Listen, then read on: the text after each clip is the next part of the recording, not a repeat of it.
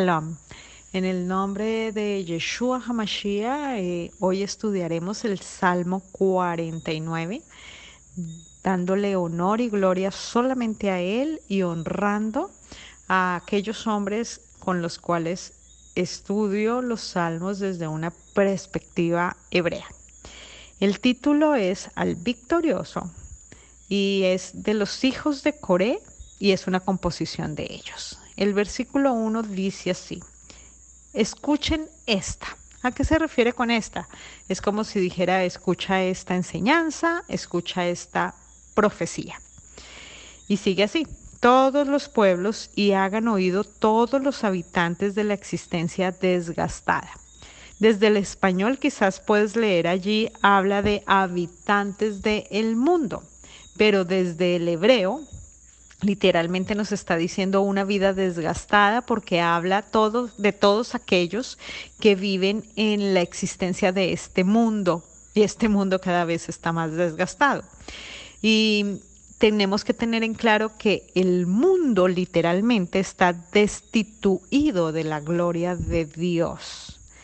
Pero aquí vamos a empezar a ver en el versículo 2 ese contraste perfecto de Yeshua comparado con ese hombre que está en el mundo. Y sigue así, versículo 2. Tanto débiles como poderosos. Y aquí nuevamente vemos la diferencia en el español, porque en el español habla de plebeyos y nobles. Pero en hebreo eh, nos está mostrando dos cosas distintas cuando se refiere al débil y al poderoso. ¿A qué se está refiriendo la palabra con el débil? El débil nos está mostrando a un Adán, recordemos que Adán tipifica humanidad, entonces a una humanidad, ¿cierto? Em, que, que literalmente es distinta y es un poco o es superior a los animales, ¿cierto?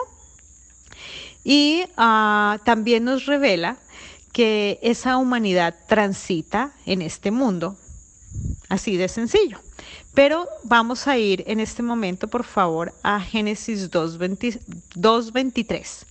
Y allí nos está mostrando a un, a un hombre especial, a un hombre que está siendo formado por la instrucción, o sea, formado por la Torah. Y nos está hablando de que ese hombre, ¿cierto?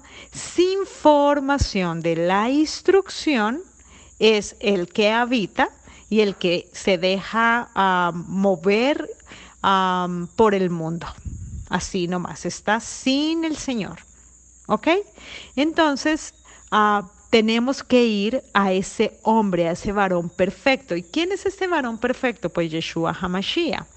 Y en ese mismo versículo de Génesis 2.23 nos estamos dando cuenta desde el hebreo que Adán duerme y que mientras Adán está dormido tiene una visión y él ve cómo de su costado sale ese varón perfecto y se le llama Ish. Si de pronto en sus Biblias, en la parte totalmente inferior de la Biblia, tienen referencias cruzadas y allí les revelan el nombre en hebreo y se llama Ish.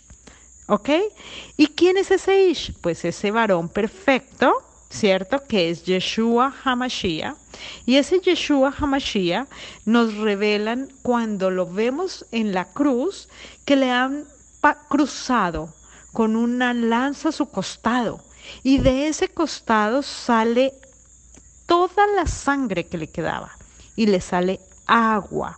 Y de esa sangre y de esa agua, ¿quién nace? Nace la, se le dice Isha la Isha, la mujer, que en ese mismo ah, contexto desde el español se le llama la varona del varón. Impresionante, ¿cierto? O sea, la mujer perfecta. ¿Y quién es esa mujer perfecta? Pues la iglesia, la podemos llamar, o sea, los llamados fuera, fuera del sistema, fuera de, de este consumismo, fuera de la mentira. También le llamamos Israel, que somos su pueblo. Entonces esto nos está diciendo que gracias a la muerte de Yeshua sale la mujer. ¿No les parece hermoso? Entonces, ¿quiénes son ellos? Los poderosos. y vamos a seguir. Y, en o sea que esto que lo que nos está diciendo aquí es que el hombre sin Yeshua es débil, pero el hombre con el espíritu, con la emuná, con la mente, con esa con ese rúa, ¿cierto? de Yeshua es poderoso. Conclusión nos está ah, diciendo que el débil es el discípulo del primer Adán y el poderoso es el discípulo del segundo Adán. ¿Y quién nos habla de eso? Pablo. Recuerden que Pablo nos habla de ello en los escritos mesiánicos. Em, sigue así el versículo 2. Juntos el rico y el pobre. Se refiere al que ha sido enriquecido gracias a la formación de quién? De Yeshua. Y los pobres es aquel necesitado de esa formación de Yeshua, por ello está totalmente empobrecido. Y aquí en este momento, para ir al versículo 3, comenzamos a ver el contraste que tiene este maravilloso salmo. Versículo 3. Mi boca hablará las sabidurías. En español solo dice sabiduría y aquí ah, se refiere a las. Entonces, ¿qué significa las? Nos habla de la sabiduría que viene de los cielos, o sea, de Yeshua, y se revela aquí en la tierra por medio de quién? De nosotros. Entonces son dos manifestaciones en la misma sabiduría. Concluimos que la sabiduría es la, la capacidad de materializar lo que tienes en tu cabeza, que te sale por medio de la boca.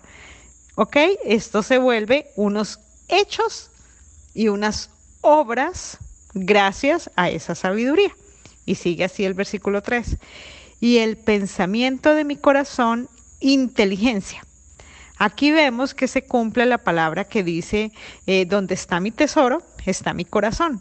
Si tu tesoro está en la sabiduría divina, de esa, ¿cierto? Se llenará tu pensamiento y tus acciones serán totalmente inteligentes. Versículo 4. Inclinaré hacia la parábola mi oído. En la escritura encontramos alegorías y metáforas, no lo olviden. Y esos lenguajes debemos aprender a desdoblarlos y saber qué hay detrás de cada mensaje oculto que tiene la palabra. La palabra es muy, muy, muy profunda, por eso el Señor nos invita a meditar en ella. Sigue el versículo 4. Abriré con lira en mí estos signos, o también se puede traducir o desafío mental. En español, de hecho, algunas Biblias dicen enigma, pero lo que nos está queriendo decir aquí es que la palabra ah, nos muestra desafíos, signos que tenemos que aprender a descifrar. Y el enigma es como más bien cerrado, pero ah, la palabra nos muestra signos que puedes abrir, que puedes encontrar para, para poder revelarse Yeshua en nosotros, ¿cierto? ¿Y quién está en la palabra? Pues el mismo Yeshua. Listo, seguimos. Versículo 5. Y es una pregunta. ¿Por qué he de temer a los días del mal? Aquí los sabios dicen que los días del mal eh, está basado en lo que dice Eclesiastés y se refiere a los días que vivimos en este mundo que se deteriora. Y por ello no debemos eh, reaccionar con nuestros propios instintos en este mundo. Em, porque, ah, ¿por qué nos está diciendo una pregunta? Y esta pregunta es como que nos está llevando a un no debemos literalmente, no debemos. Es una pregunta que nos está afirmando, eh, donde nos dice no, ¿cierto? Es no tengas temor, no temas. En estos días que vivimos en este mundo, no tengas temor, no debemos temer. Eso es lo que nos está diciendo esta pregunta. Y la pregunta sigue ahí mismo en el 5. O cuando en la iniquidad de mis talones me rodeen. Nos está hablando eh, que los caminos, los que tomo caminando por ellos, esos que yo tomo yendo por ellos, ¿cierto? Coré, claramente, tienen toda autoridad para hablar de esto, ya que ellos conocían que era la rebelión y que era la iniquidad. Recuerden la, historia de Coré. Entonces, tenemos que saber que la iniquidad nos lleva a la rebelión. Por ello, no debemos pecar conscientemente. Y cuando, ah, y cuando pecamos conscientemente, eh, hay que arrepentirse y no volver atrás, no volver a caer. Y nos dice, no, eh, no te preocupes, así te rodee este mundo, tú confía que yo te ayudaré. ¿Sí ves? Aquel que viene a mí, aquel que pone su confianza en mí, yo le mostraré el camino.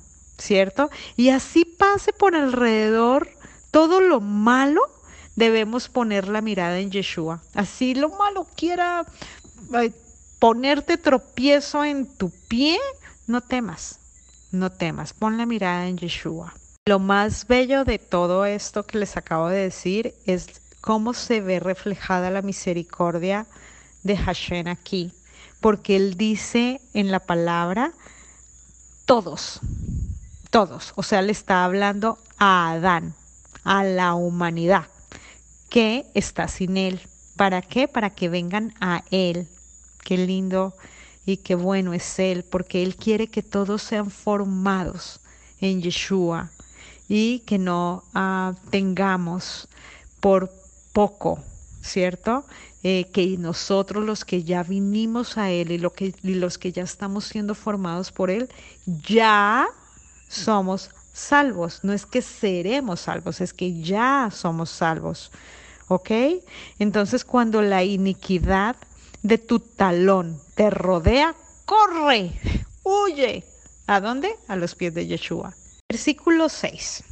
Los que depositaron su seguridad en sus bienes o defensa y los que en las ganancias de su riqueza se glorían, dice así la palabra, te diré lo que dice Dios. Y eso no lo va a decir dónde? En el versículo 7.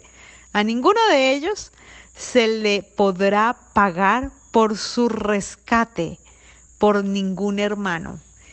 Vamos a, explicar bien este versículo porque es muy importante. Esto lo que nos está diciendo es que ninguna persona justificada, por más justo o sabio que sea, gracias a a esa Torah, a esa instrucción dada por Yeshua, no puede ni podrá rescatar absolutamente a nadie. Esto es muy fuerte. ¿Y dónde vemos esto? Lo vemos en Ezequiel 14, 14, porque allí nos dice y nos habla de esos tres justos vistos por la palabra que quiénes son Noé, Daniel y Job. Y Dios ah, nos dice que ellos solamente podrán librar su propia vida. ¿Qué nos está diciendo Hashem aquí? Nos dice que ni siquiera el vínculo biológico salva a nadie. Esto está obligando a todos los humanos, a toda la humanidad a ir a Yeshua. Y por, hecho, y por ello sigue diciendo el mismo versículo, ni dar a Dios su rescate. Así, lo voy a leer completo el versículo 7 para que lo tengan claro. Dice así, a ninguno de ellos se le podrá pagar por su rescate para ningún hermano, ni dar a Dios su rescate. Y esto ah, nos lleva a Éxodo 21:20, donde Hashem lo dice, que no hay precio, que no hay pago para pagar el castigo. Y voy a explicar esto más claramente desde Oseas. Recordemos que Oseas compró a Gomer por 15 piezas de plata. Y recordemos que Yeshua fue vendido por cuánto? Por 30 piezas de plata. Pero ninguno, ningún dinero, ¿cierto? Es suficiente. Solamente fue suficiente la sangre. Solamente la sangre es suficiente. Solamente la sangre fue suficiente y solamente la sangre será suficiente.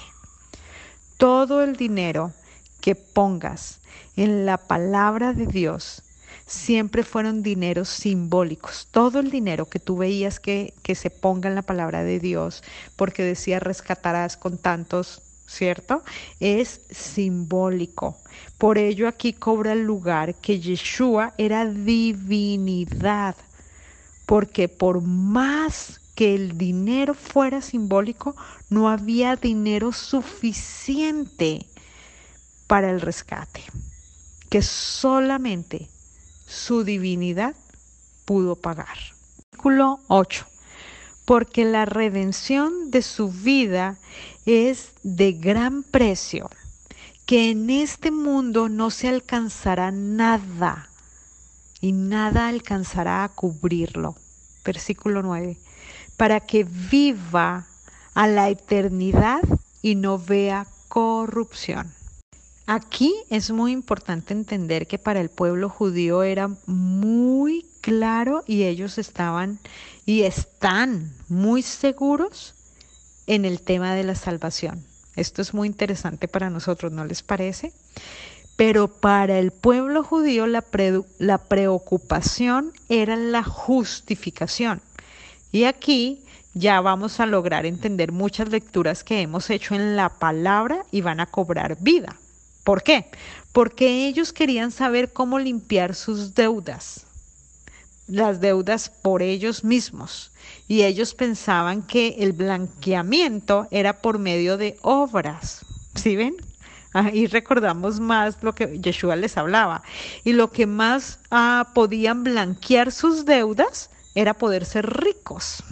Porque el rico era el más lleno de obras y él podía hacer muchas más obras.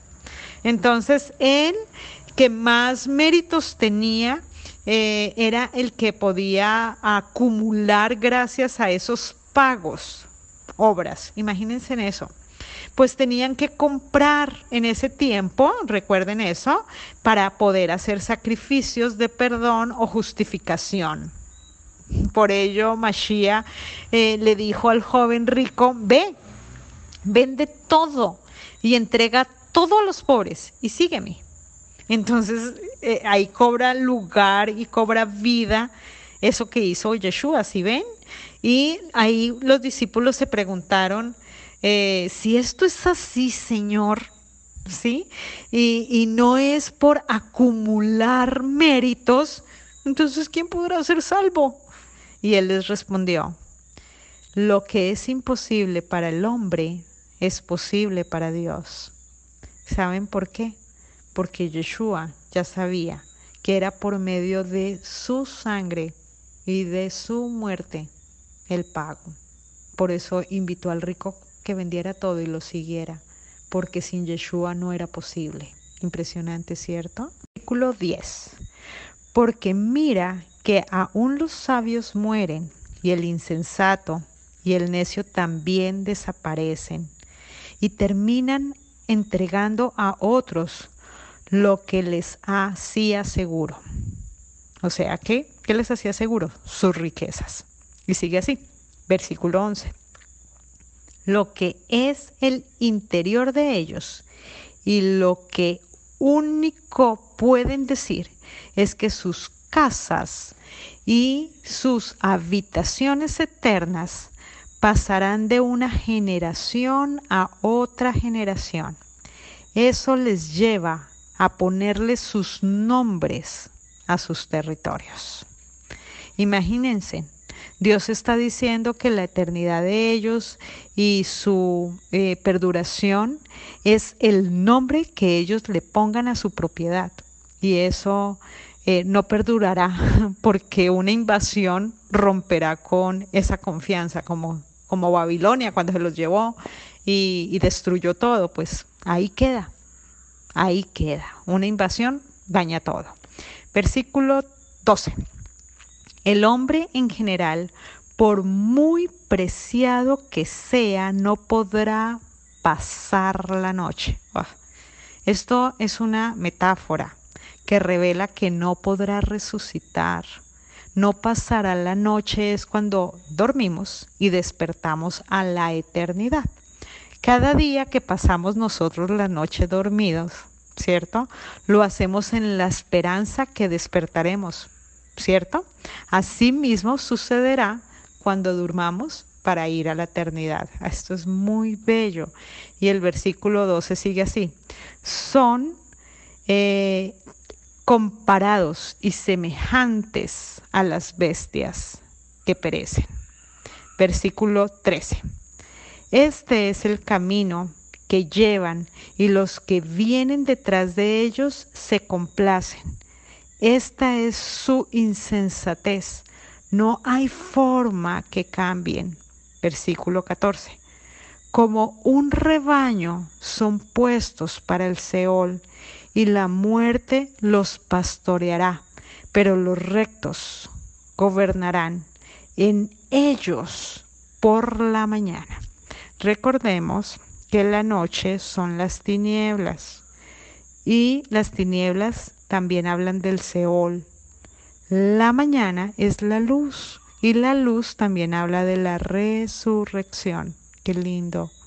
El versículo 14. La figura de aquellos se va a desgastar y el Seol será la morada de ellos.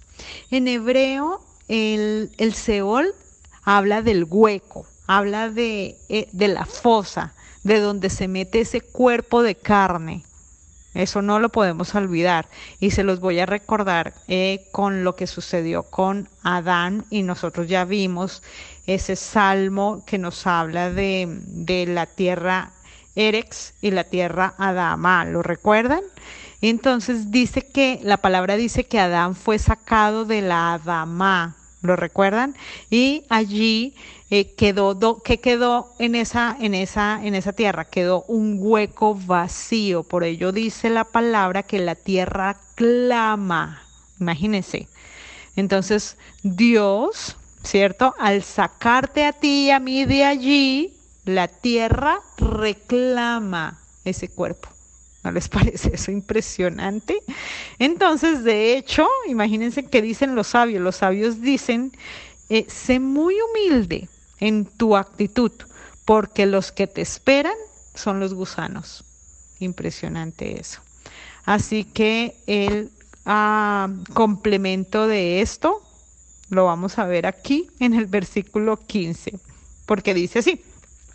Solamente Elohim, recuerden que Elohim es amor, pagará el precio de mi ser de la mano del Seol, porque Él me tomará para siempre. Es Elohim el que pagó el precio de mi rescate. ¿Y de dónde me rescató? Del Seol. Solo Dios puede sacarnos de ese hueco que reclama la tierra. Únicamente Él. Y esto lo podemos ir a ver y verificar en Oseas 13:14, cuando dice que de la mano del Seol yo pagaré, yo pagaré la mano de la muerte. Y recordemos lo que decía Pablo, eh, ¿dónde está, oh muerte, tu aguijón? ¿Dónde, oh muerte, tu victoria? Ay, esto de verdad que esto es muy lindo porque el Señor nos rescató de allí. Para nosotros sí hay eternidad. Estamos salvos para la gloria de Él. Versículo 16. No te pongas a reaccionar, no tengas miedo cuando alguien se haga rico o que aumente el peso de influencia de su casa. 17. Porque en su muerte no se llevará todo no descenderá detrás de él su gloria. Versículo 18. Aunque su propio ser, o sea, la nefesh, el alma, el hombre se haya echado todas sus bendiciones o su amparo. Aquí nos está diciendo, aunque el hombre dé y el que al que le dio le dé gracias, solamente cuando se preocupe por reconocer que su alma, que su ser necesita salvación, justo allí ya está listo para llevar a otros a esa salvación. Qué impresionante, ¿no? Porque recordemos esto.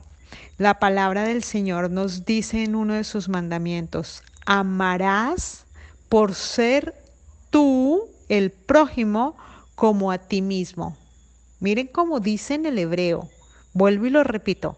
Amarás por ser tú el prójimo como a ti mismo. Entonces no podemos decir que estamos amando a otros si no hemos aceptado el amor de Dios para nosotros mismos. Y después desde ese amor para sí, para nosotros, podemos dar desde nosotros a los demás. Entonces el tema no es físico ni económico, ¿sí? ni valioso si no has hecho el bien para ti mismo, si no has empezado a hacer vida, ¿cierto? La luz que está en ti, no tienes que dar. Si ven, el tema no es físico ni económico y no termina siendo para nada valioso si no das la luz que se posó en ti. Pero para que se pose en ti, primero tienes que ir por ella para que se pose en ti. ¿Y cómo voy por ella? Me arrepiento de toda transgresión, me humillo en totalidad, muero a la carne para que Yeshua nazca en mí. Versículo 19. Mientras tanto, los demás vendrán a la generación de sus padres, hasta siempre y no verán la luz. Si ven lo terrible que es no dar a luz, si no damos a luz, no podemos ser luz, porque para dar luz tenemos primero que ser luz. Versículo 20. Un hombre en lo que sea que sea apreciado no logra aprender. Es comparado con las bestias. A eso se parecen sin entendimiento. La palabra nos está diciendo claramente que Elohim con su amor ya se te manifestó a ti y a mí. ¿Por medio de quién? De Yeshua Hamashiach. Y ahora debemos ayudar a otros a que vean esa luz que está posada en nosotros y así no permitir que nosotros seamos parte de ese otro que lo va a terminar consumiendo el Seol si no hacemos nada para traerlo a la luz. Shalom.